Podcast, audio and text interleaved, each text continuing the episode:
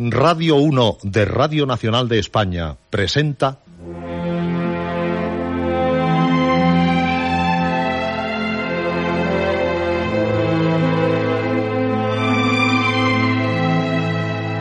Historias.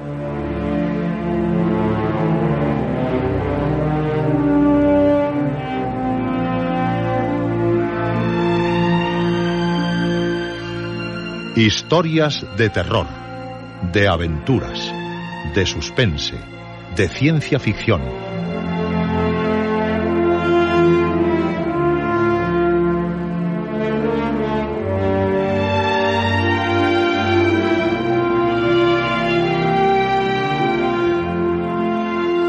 Un programa escrito y dirigido por Juan José Plans.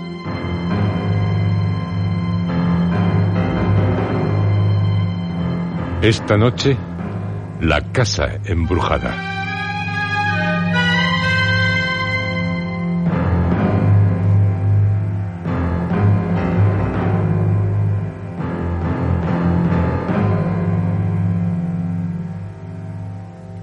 Esta es su noche.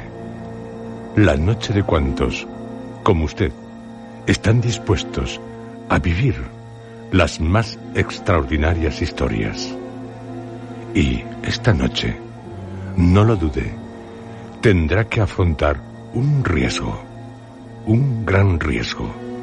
Todos, porque todos, ustedes y nosotros, iremos a una mansión. Una mansión en la que, aseguran, se producen fenómenos extraños. Dicen que está embrujada habitada por espíritus. Prepárense.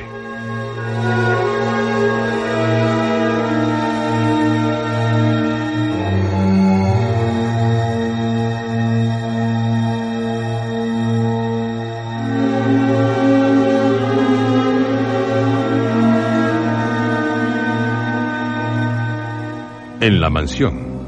Y supongo que ninguno de ustedes dejará de ir a ella tienen lugar fenómenos paranormales, de los que aterran, quedan advertidos, porque el pánico en la mansión se puede apoderar de usted, y de usted, y de usted también.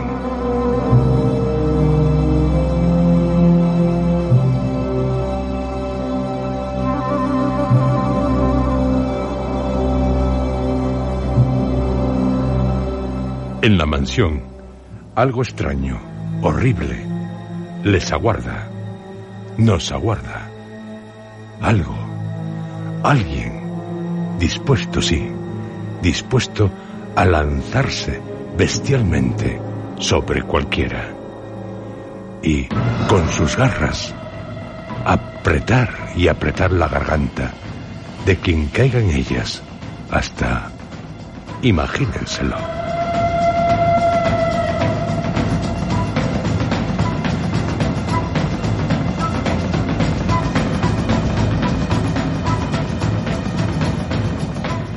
¿Quién es? ¿Quién es ese monstruo que nos aguarda en la mansión?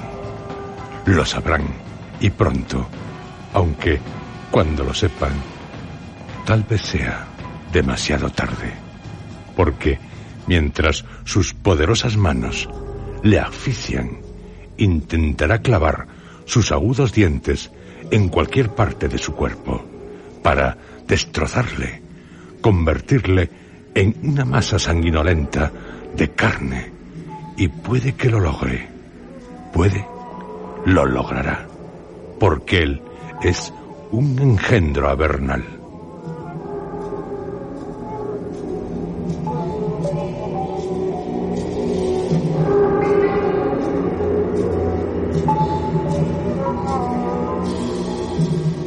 ¿Quién es tal monstruo? Solo si logramos salir vivos de la mansión, sabremos la respuesta. Una respuesta que nos aterrará. Pero ustedes son audaces, intrépidos, osados, valientes. Por algo son miembros del Club Historias. Así que, atrévase, Atrévanse. Quédense a oscuras o a la luz de la llama de una vela y dejen que su mente se hunda en un abismo sobrecogedor, el que nos llevará a la mansión para pasárselo de miedo, con miedo, con mucho miedo, porque esta historia hasta el propio Howard Phillips Lovecraft le aterró, lo dejó escrito, y eso que él creó las más horribles criaturas de nuestro mundo, de otros mundos.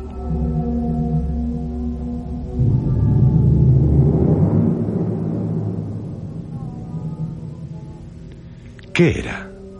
¿Qué era aquello? Así se titula uno de los más aterradores relatos de Fitzjames O'Brien. Primero poeta, después cuentista. Sería llamado el Poe Céltico. ¿Qué era aquello? En mi opinión, es toda una joya literaria. Su autor, el irlandés O'Brien, nació en Limerick, en el condado de Cork, en 1828, en el año en que murió Francisco de Goya y Lucientes en Burdeos, y en Viena el compositor Franz Schubert y el gran luchador griego por la libertad Alejandro Sicolantis. En Londres se crea el semanario El Espectador, de carácter cultural, aunque posteriormente político. Fitzjames O'Brien, al heredar en 1849, año en el que alcanzó su mayoría de edad, la fortuna dejada por su padre y su abuelo, unas ocho mil libras esterlinas, se iría de Irlanda, a la que nunca regresaría.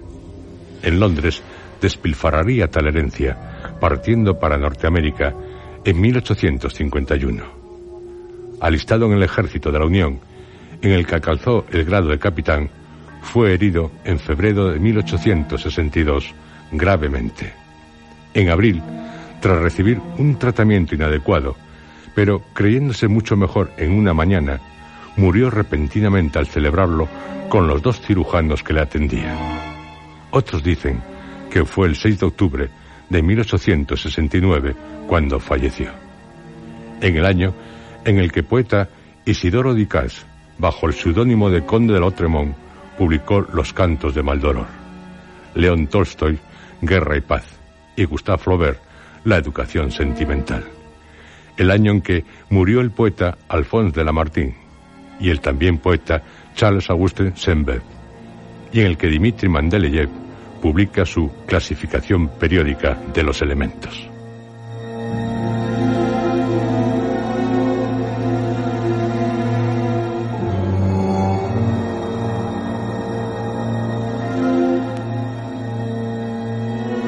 Su primer cuento lo publicaría en Atlantic Monthly en 1858. Así que su carrera literaria, dado lo temprano de su muerte, fue corta, pero muy intensa. En 1845, a los 16 años, ya había publicado un poema en La Nación sobre la gran hambruna. Poesía, cuentos, artículos, obras de teatro, sátiras. Uno de sus relatos más sobresalientes, ¿qué era aquello? Escribió Lovecraft en su obra El horror en la literatura. Entre los primeros discípulos de Poe puede colocarse al joven y brillante irlandés Fitz James O'Brien. A él debemos What Was It, el primer relato pergeñado sobre un ser tangible pero invisible y prototipo del Orla de Maupassant. Fue él también quien creó el inimitable Diamond Lens, en el que un joven estudioso del microscopio se enamora de una joven perteneciente a un mundo infinitesimal que descubre en una gota de agua. La muerte prematura de O'Brien nos ha privado sin duda de relatos magistrales en torno a lo extraño y lo terrorífico, aunque su genio no posee propiamente esa calidad tremenda que caracteriza a Poe y a Hawthorne. En 1925, Edward J. O'Brien, escritor y editor norteamericano, autor de Las Fuentes Blancas o Canción de la Mañana, recopilaría todos sus cuentos. Con ¿Qué era aquello? influyó en otros autores como el mencionado Guy de Maupassant, también en Harry James en otra vuelta de tuerca.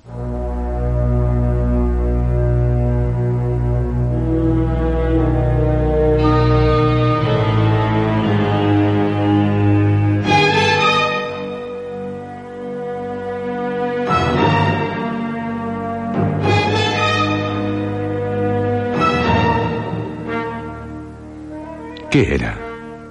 ¿Qué era aquello? ¿Qué es? Sepámoslo. O arriesguémonos a saberlo. Para ello, acompáñenme a una mansión de la 27 Street de New York. A la calle 27 de Nueva York. En esa mansión vive Harry. En esa mansión tan curiosa.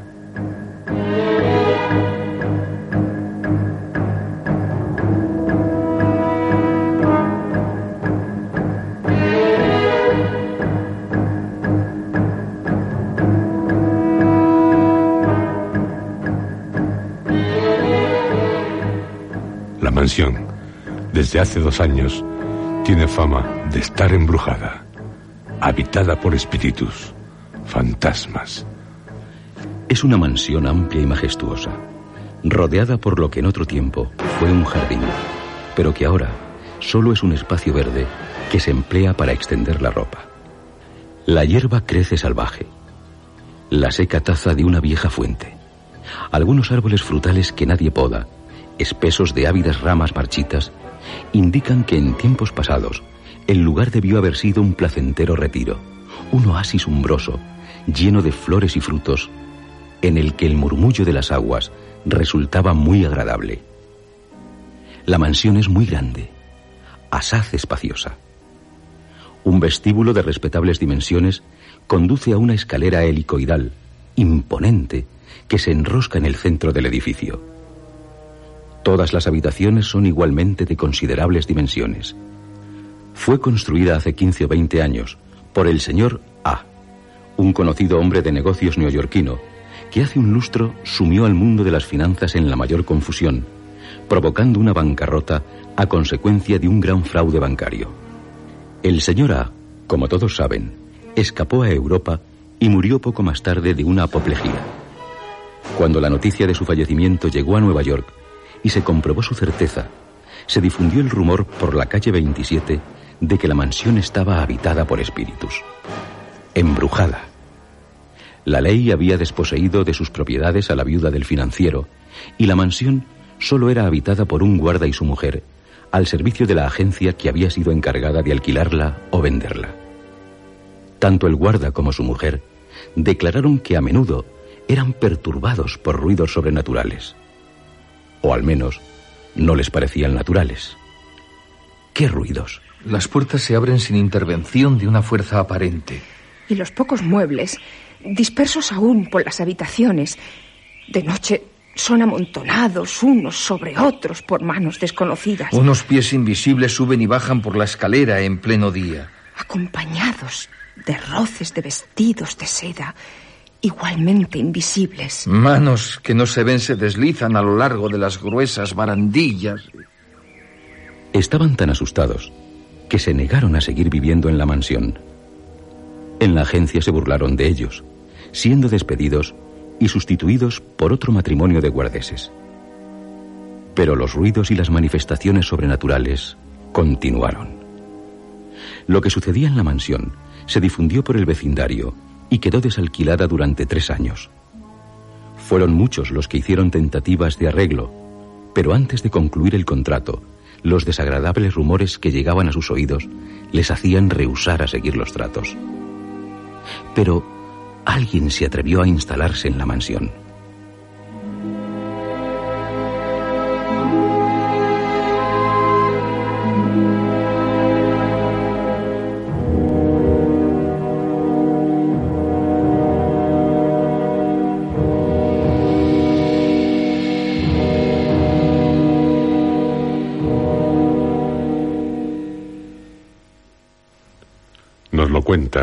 Harry, que antes nos advierte.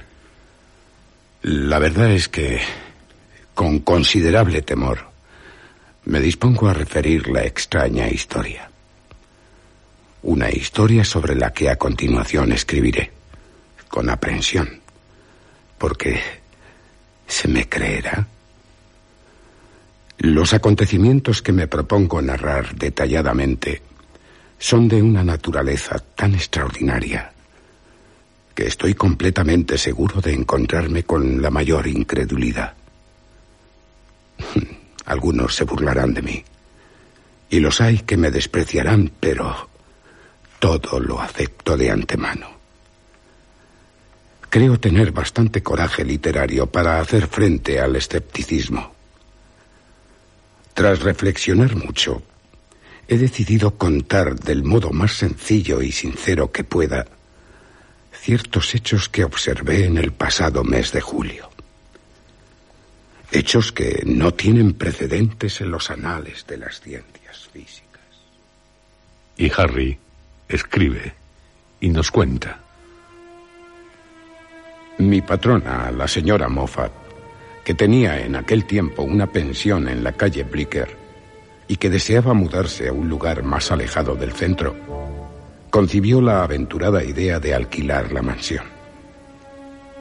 Puesto que tenía en ella un grupo de huéspedes animosos e inteligentes, gentes de coraje y dotados de espíritu filosófico, nos expuso su plan, refiriéndonos francamente todo lo que había oído acerca de las condiciones fantasmagóricas de la mansión. Excepto dos pusilánimes, un capitán de marina y un diputado de California, los cuales hicieron saber enseguida que se irían todos los demás huéspedes. Cuente conmigo, señora Moffat. Gracias, doctor Hammond. Y conmigo, me encantará acompañarla en tan caballeresca excursión al mundo de los espíritus. ¿Y usted, Harry? ¿Acaso cree que me lo voy a perder? pues eh, si no tienen ningún inconveniente, prepárense a trasladarse a la mansión de la calle 27 en el mes de mayo. Y si quiere ahora mismo. No vaya a ser que al saber que nos trasladamos a ella salgan huyendo los fantasmas.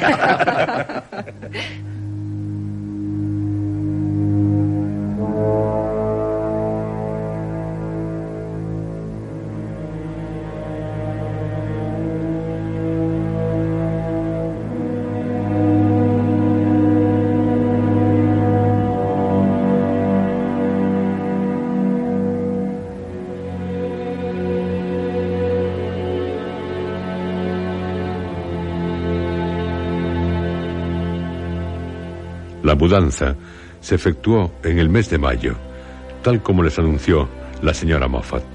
A todos les encantó su nueva residencia. La parte de la calle 27, donde estaba la mansión, entre la séptima avenida y la octava, era uno de los lugares más agradables, más deliciosos de Nueva York. Los jardines que había en la parte trasera de las casas se extendían a lo largo del Hudson y formaban en verano un maravilloso paseo lleno de verdor, de aliviador follaje, aire puro, estimulante. La brisa les llegaba directamente de las colinas de Wishaken, al otro lado del río. El jardín mal cuidado que rodeaba la mansión mostraba, en los días de lavado, demasiadas cuerdas con ropa tendida, pero también les proporcionaba a los huéspedes el placer de contemplar un hermoso césped y también un fresco refugio en las noches veraniegas para fumar un cigarro observando las linternas de las luciérnagas que brillaban entre las altas hierbas. Naturalmente no estábamos todavía totalmente establecidos en la mansión y ya pretendíamos ver los fantasmas. Contábamos calurosamente con su llegada. Nuestras conversaciones durante las comidas tenían siempre por tema lo sobrenatural. Uno de los huéspedes que había adquirido el aspecto oculto de la naturaleza de Catalina Kropp solo para su delectación, fue considerado como enemigo público por no haber adquirido veinte ejemplares. El pobre llevó una vida de lo más desdichada mientras leyó el libro. Se había establecido un sistema de espionaje del cual fue víctima. Si dejaba incautamente el libro por un momento y abandonaba su habitación, se apoderaban inmediatamente de él y lo leían en voz alta en los lugares más recónditos, formando grupos escogidos. No tardé en ser un personaje importante cuando se supo por casualidad que tenía algunas nociones en historia de lo sobrenatural y que en una ocasión había escrito un cuento cuyo protagonista precisamente era un fantasma. Si por casualidad una mesa o un zócalo de madera crujían mientras estábamos reunidos en el salón, inmediatamente se hacía el silencio y todos esperábamos oír rechinar cadenas y ver una forma espectral. Pero... Amigo Harry. Diga, doctor Hammond. Hay que admitir que, tras un mes de tensión psicológica, no ha sucedido nada sobrenatural. Ni vagamente. Y por mi parte lo admito con desagrado. Como el resto de los huéspedes, Harry. Salvo lo que dijo el mayordomo negro. Ah, ya. Pretendió hacernos creer que mientras se desnudaba para meterse en la cama, un poder invisible le había apagado de un soplo la vela. Pero yo le he encontrado más de una vez en un estado por el cual podía ver dos velas donde solo había una. Es posible que, totalmente ebrio, haya experimentado un fenómeno contrario. No ver una vela donde tenía que verla.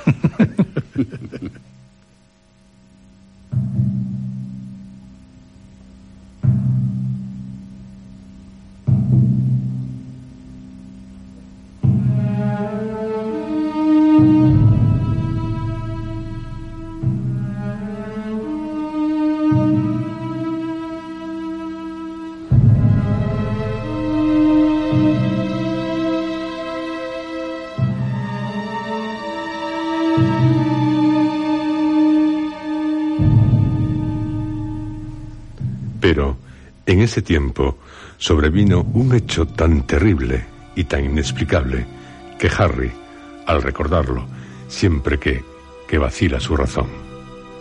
Fue el 10 de julio. Después de cenar, Harry y el doctor Hammond se trasladaron al jardín para fumar la pipa que les era habitual. Independientemente de ciertas simpatías espirituales existentes entre los dos, estaban ligados el uno al otro por un vicio que les era común, el fumar opio. Cada uno conocía el secreto del otro y lo respetaba. Disfrutábamos juntos de esa maravillosa expansión de la mente, de esa prodigiosa intensificación de las facultades perceptivas, de esa ilimitada sensación de existencia en que nos parecía tener puntos de contacto con el universo entero. Algo que, desde luego, no deseo que nadie saboree. Nadie. Porque, pese a lo dicho, es hundirse en un espantoso abismo. Hablábamos del Oriente, comentábamos a los más sensuales poetas, aquellos que describen la vida desbordantes de pasión, de belleza, de felicidad, de la tempestad de Shakespeare, de Ariel. Evitábamos a Calibán, como los Geber, que así llaman los musulmanes a los seguidores del zoroastrismo, el culto solar. Volvíamos nuestra mirada hacia el oriente y contemplábamos únicamente el aspecto brillante del universo. Nuestros sueños tenían el esplendor de la legendaria y encantada Arabia. Con majestuosos pasos recorríamos el angosto jardín con porte real. Las notas del canto de la rana arbórea sonaban en nuestros oídos como una música divina. Casas, muros, calles se desvanecían como nubes de tormenta. Ah. Durante aquella noche del 10 de julio, el doctor y yo nos entregamos a especulaciones metafísicas, especulaciones insólitas. Una extraña perversión dominaba el curso de nuestros pensamientos. Por alguna razón inexplicable, se desviaban continuamente por oscuros y solitarios cauces. Insensiblemente fuimos cediendo a la fuerza oculta que nos gobernaba y nos abandonamos a lúgubres reflexiones. Llevábamos hablando un buen rato de la tendencia del espíritu humano al misticismo y del gusto casi universal por lo terrorífico. Según usted, amigo Harry, ¿qué es lo más terrorífico que hay? ¿Cómo? ¿Cuál es el máximo elemento de terror? Me deja perplejo, doctor Ramón, y confuso. Sé que hay muchas cosas terribles.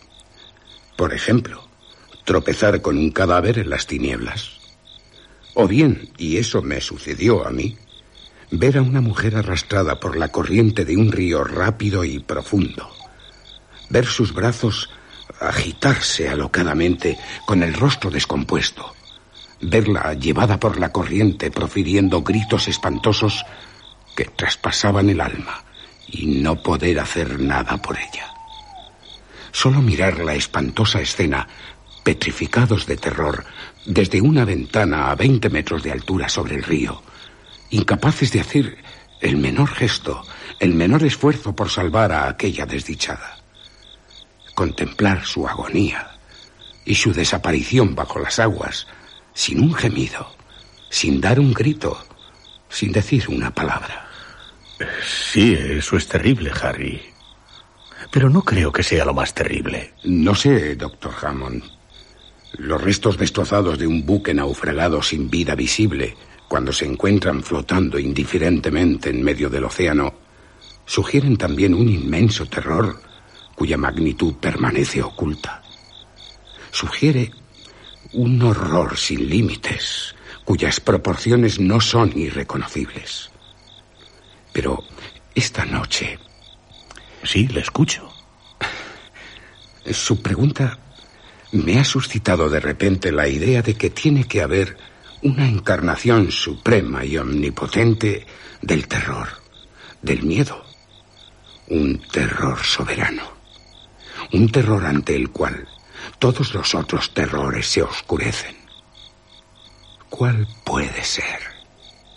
¿A qué conjunto de circunstancias puede deber su existencia? Le confieso, Hammond, que nunca he considerado este tema. Intuyo que debe haber algo más terrible que cualquier otra cosa, pero no puedo dar ni la más vaga definición, doctor Hammond. También yo me encuentro en la misma situación, amigo Harry. Me siento capaz de experimentar un terror mayor que todos los que hasta ahora ha concebido el espíritu humano. Alguna cosa que combine en una amalgama espantosa y sobrenatural elementos considerados incompatibles.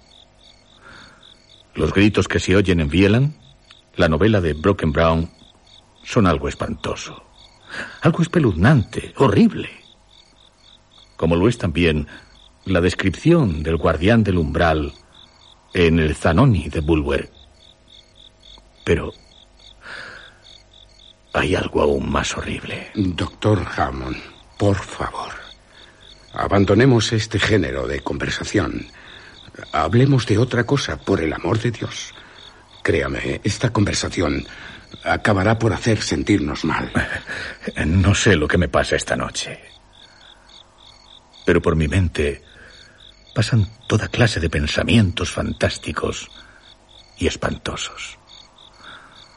Me parece que podría escribir una historia, un cuento como los de Hoffman, si tuviera dotes literarias, claro. Doctor Hammond, si vamos a empezar a hablar de Hoffman, me voy a la cama.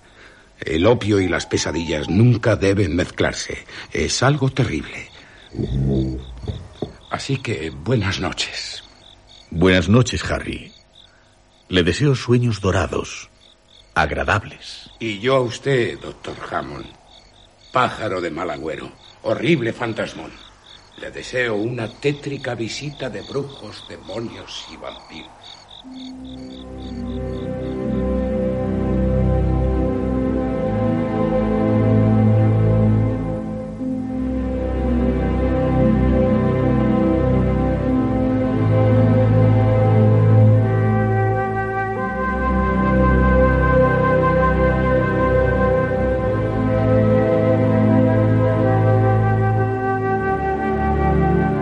Se separaron, yendo cada uno a su habitación. Harry se desnudó rápidamente y se metió en la cama cogiendo, como de costumbre, un libro para leer hasta que le venciera el sueño.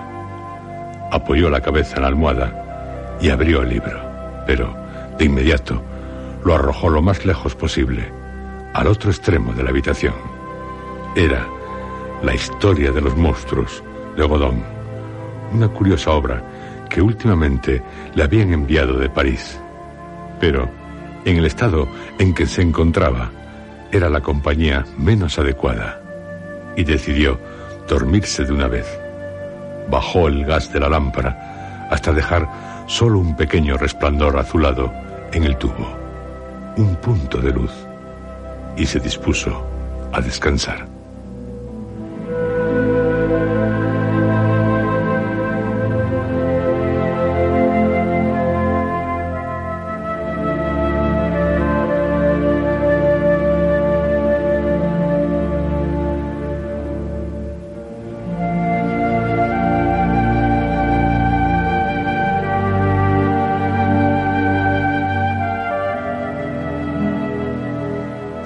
O'Brien, en este relato, ¿qué era aquello?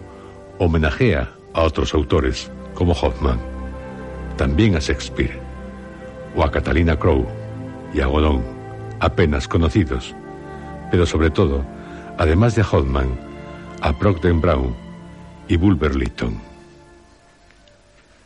Charles Brockden Brown, Filadelfia 1771-1810, está considerado como el primer escritor profesional de América. Escribió novelas como Willan, 1798, Ormond, 1799, Arthur Mervyn, también de 1799. A nosotros nos interesa principalmente por haber sido quien adaptó a la historia y a la geografía americana la novela gótica, iniciada, como todos ustedes recordarán, en Inglaterra por Walpole. Su terror es principalmente psíquico. Por ejemplo, en Willan, un padre, maníaco peligroso, asesinará a toda su familia. Por su parte, Edgar George Bulwer, Londres 1803-1876, que no solo fue literato, sino también político británico, atendió a varios géneros puesto que seguía las modas literarias. Novelas históricas, como Los últimos días de Pompeya, 1835. Utópicas, como La raza venidera, 1871. Sociales, como Eugene Aran, 1832. También fue autor de cuentos fantásticos, como el recordado por O'Brien. Su personaje, Harry, sigue contando. La habitación estaba sumergida en una total oscuridad. El átomo de gas que había quedado encendido no iluminaba a más de cinco centímetros del mechero. Puse un brazo ante los ojos como para no ver ni tan siquiera las tinieblas. E intenté no pensar en nada. En nada. Pero fue en vano. Los malditos temas tratados por el doctor Hammond en el jardín no cesaban de ocupar mi mente. Luché contra ellos.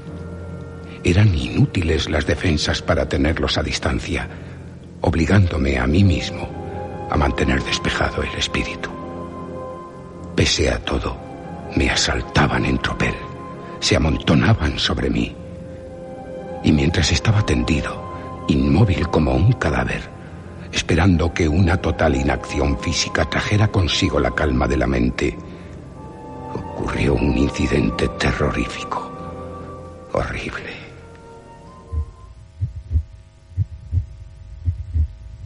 Cierto, algo espantoso va a ocurrir en la habitación de Harry, en la mansión de la calle 27 de Nueva York. La mansión en la que dicen hay fantasmas y sorprendentes fenómenos. ¿Se atreve a saber de qué se trata? Porque usted, si se atreve, también se preguntará, ¿qué es? Tal vez, sí Tal vez se lo pregunte. Siempre. Siempre. Algo cayó. O eso me pareció del techo de mi habitación sobre mi pecho. Un instante después sentí rodeándome la garganta dos manos huesudas que intentaban estrangularme. No soy un cobarde y poseo una fuerza física considerable. El imprevisto ataque, en vez de aturdirme, puso todos mis músculos en tensión. Mi cuerpo reaccionó instintivamente antes de que mi mente tuviera tiempo de concebir el horror de la situación. Instantáneamente apresé a la criatura con mis brazos, oprimiéndola contra mi pecho con toda la fuerza de la desesperación.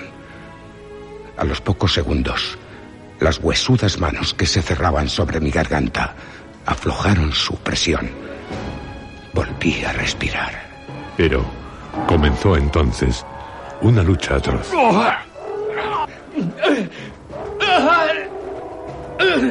Harry, sumergido en las tinieblas más profundas, totalmente ignorante de la naturaleza de la cosa que le había asaltado de improviso, sintió a su adversario deslizarse entre sus manos a causa de su desnudez. Se sintió mordido en la espalda, en el cuello, en el pecho. Eran unos dientes agudos, muy agudos. A la vez, trataba de defender desesperadamente la garganta del ataque de aquellas dos manos ágiles y huesudas. No las podía apresar ni con los mayores esfuerzos. Tuvo que luchar contra una combinación de circunstancias que lo obligaron a poner en el combate toda su astucia, toda su fuerza, todo su coraje. Finalmente, al cabo de una lucha silenciosa, implacable, abatió a su adversario a costa de una serie de esfuerzos increíbles. Lo he inmovilizado. Creo que tengo ahora una rodilla sobre su pecho. Si es un pecho. He vencido. Necesito aire. Tomar aliento. Pero está jadeando. Casi oigo su corazón. Lo noto en la rodilla. Está tan agotado como yo, o más. Recordó que todas las noches, antes de acostarse, acostumbraba a meter un pañuelo de seda bajo la almohada. Tengo que encontrarlo. ¿Dónde está? Maldita sea. Aquí. Ataré como pueda los brazos o lo que sea lo que está bajo de mí. Así. Una vuelta y otra. El nudo bien apretado. Ya está. Ahora me siento seguro. Solo me queda avivar la llama del gas. Ver quién es mi agresor y llamar a los otros huéspedes. Harry confesaría que había obrado con cierto orgullo al no dar la alarma antes, porque deseaba hacer la captura sin que nadie le ayudara.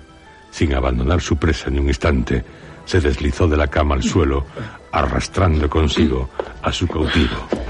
Solo tuvo que dar unos pasos para alcanzar el mechero del gas.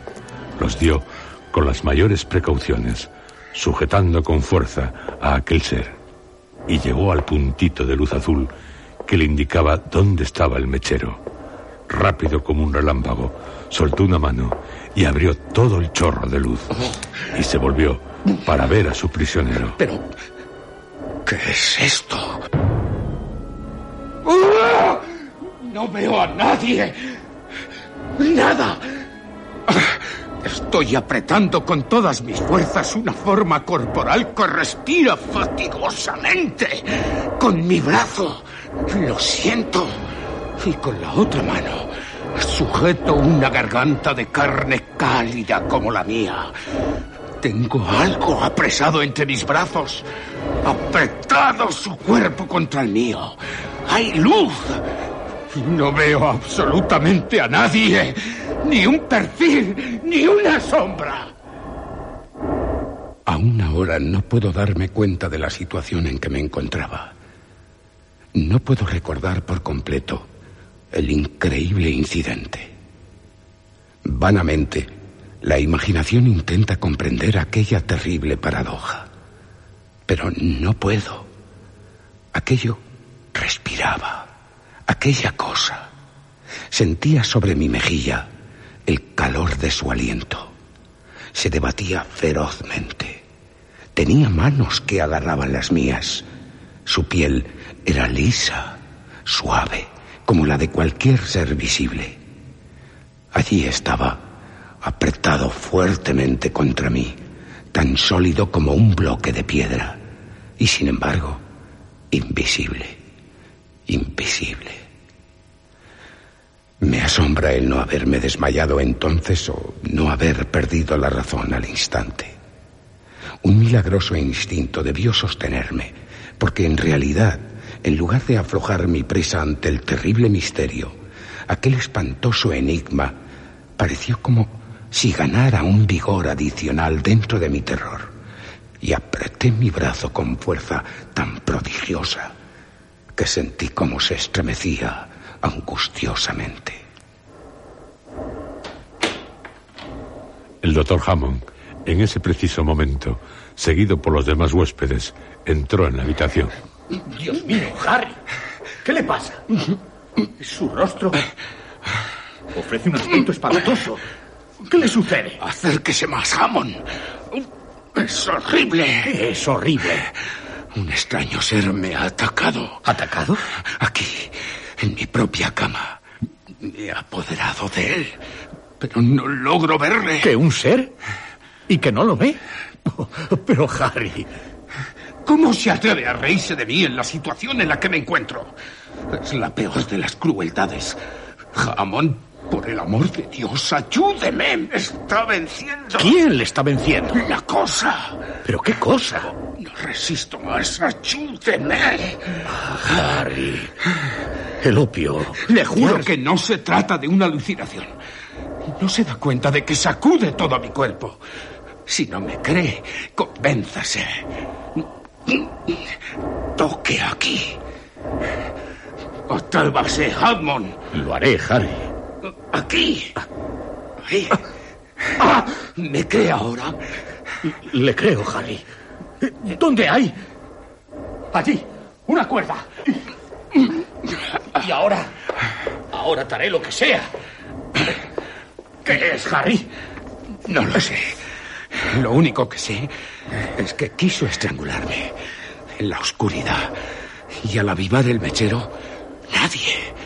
Pero lo siento, como usted lo está sintiendo. Oh, sí, maldita sea. Pero ya está. Puede soltarlo si está cansado, amigo mío. Lo que sea. Ya no puede moverse. Estaba completamente agotado. Ya no podía más.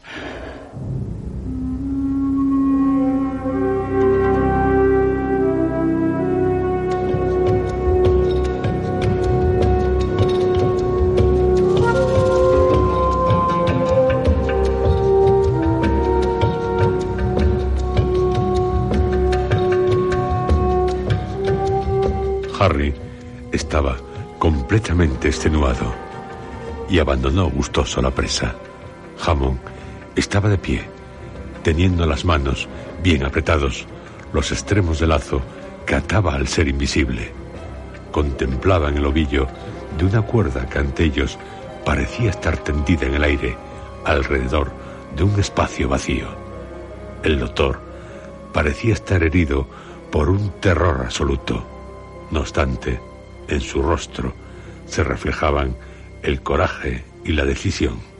Sus labios, aunque pálidos, mostraban firmeza, y aunque presa del espanto, no se dejaba abatir, no estaba acobardado. El aturdimiento y el terror que reinaron entre los huéspedes y el resto de la gente de la casa, que habían asistido a aquella extraordinaria escena entre Hammond y yo, y a la pantomima del doctor atando aquella cosa que se debatía furiosamente, y que me vieran casi desplomarme de cansancio luego de concluida mi tarea de tener maniatado al prisionero, no se pueden describir. Los más cobardes escaparon a toda velocidad. Los que quedaron se reunieron cerca de la puerta y no se logró convencerles de que se aproximasen a aquella cosa. La incredulidad seguía revelándose a través de su terror. No tenían el valor de satisfacer su curiosidad y sin embargo dudaban. Les suplico que se acerquen. Convénzanse por el tacto de que aquí hay un ser vivo, aunque invisible. Les veo muy incrédulos. Pero, Harry, ¿cómo un cuerpo sólido puede ser invisible? Un ser vivo que respira. Doctor Hammond. Sí. Ayúdeme. ¿A qué? A levantar la cosa del suelo. Eso es algo repugnante. Lo es, pero también necesario. Por favor. Ambos, venciendo la espantosa repugnancia que les inspiraba el contacto de aquella criatura, la levantaron del suelo y la llevaron a la cama. Pesaba, poco más o menos, como un niño de 14 años. Y ahora, amigos, puedo daros la prueba evidente de que aquí, suspendido sobre la cama, hay un cuerpo sólido y pesado, y que ninguno de nosotros puede ver. Os ruego que no perdáis de vista la superficie de la cama. Harry estaba sorprendido de su propio valor al tratar el extraño suceso con tanta tranquilidad, pero es que se había recobrado de su primitivo terror y experimentaba una especie de orgullo científico que dominaba cualquier otro sentimiento. Los presentes miraban fijamente la cama. Harry hizo un gesto y el doctor Hammond y él dejaron caer la cosa. Soyó un ruido apagado de un cuerpo pesado caer sobre una superficie blanda. Una huella se señaló con claridad sobre la almohada y el colchón. Los presentes no tardaron en salir precipitadamente de la habitación. Se quedaron solos con el enigma, Harry y el doctor Hammond.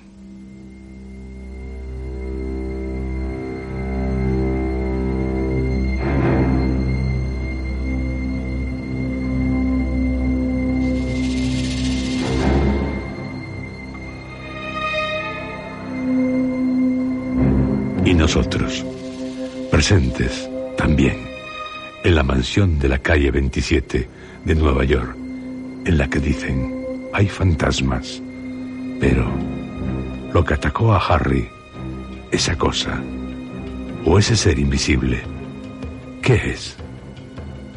¿Qué es esto? Lo que me quiso estrangular con sus huesudas manos. Lo que ahora está sobre la cama, atado. Un enigma. ¿Quién es? ¿Qué es?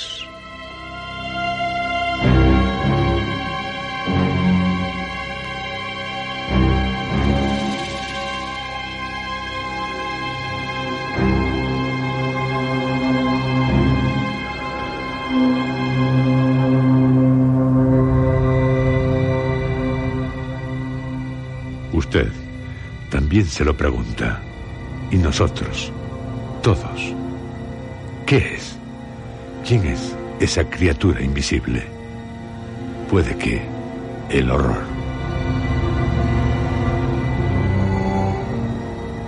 La respuesta en nuestro próximo programa. Hasta entonces, esté alerta. Cuidado, porque del techo de su habitación, cuando esté acostado, puede caer algo sobre usted.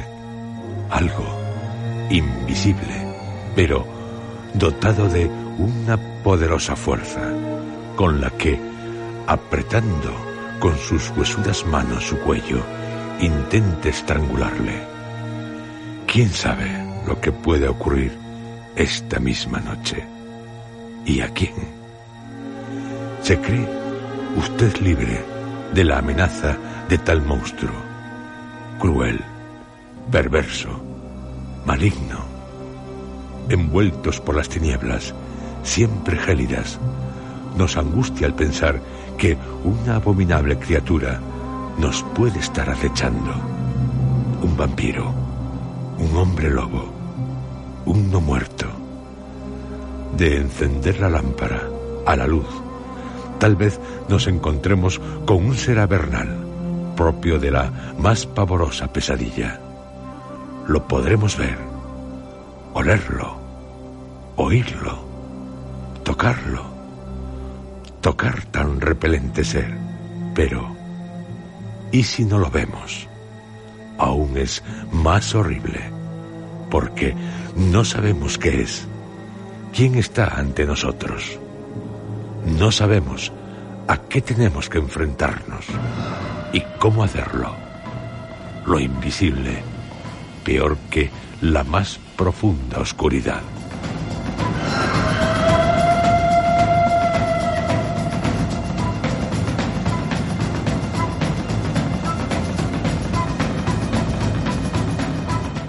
Ese ser invisible puede estar ante nosotros, o detrás, o a un lado, o sobre nosotros.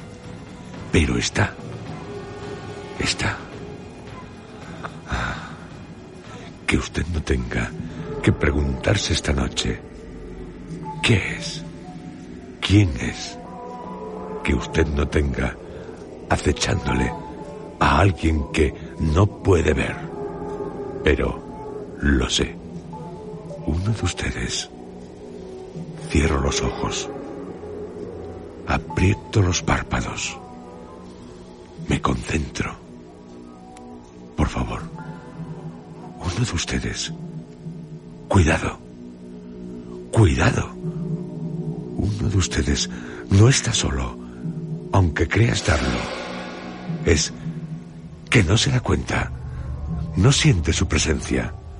No le huele. No oye su respiración. Se le está acercando. Más. Más. Usted ya lo percibe. Mira extrañado. No ve a nadie.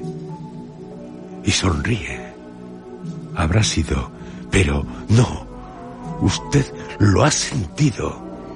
Y lo siente ya muy cerca. Cuidado.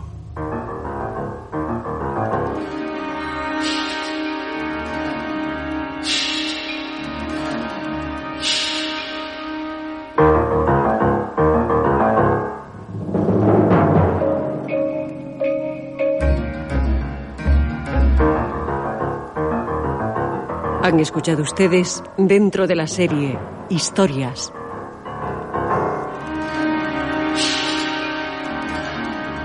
La casa embrujada.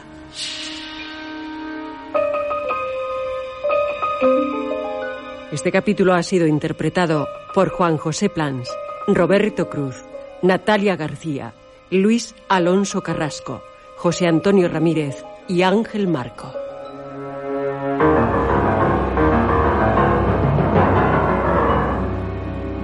Efectos especiales, Joaquín Úbeda. Realización técnica, Armando Multedo y Adolfo Abarca. Dirección, Juan José Plans.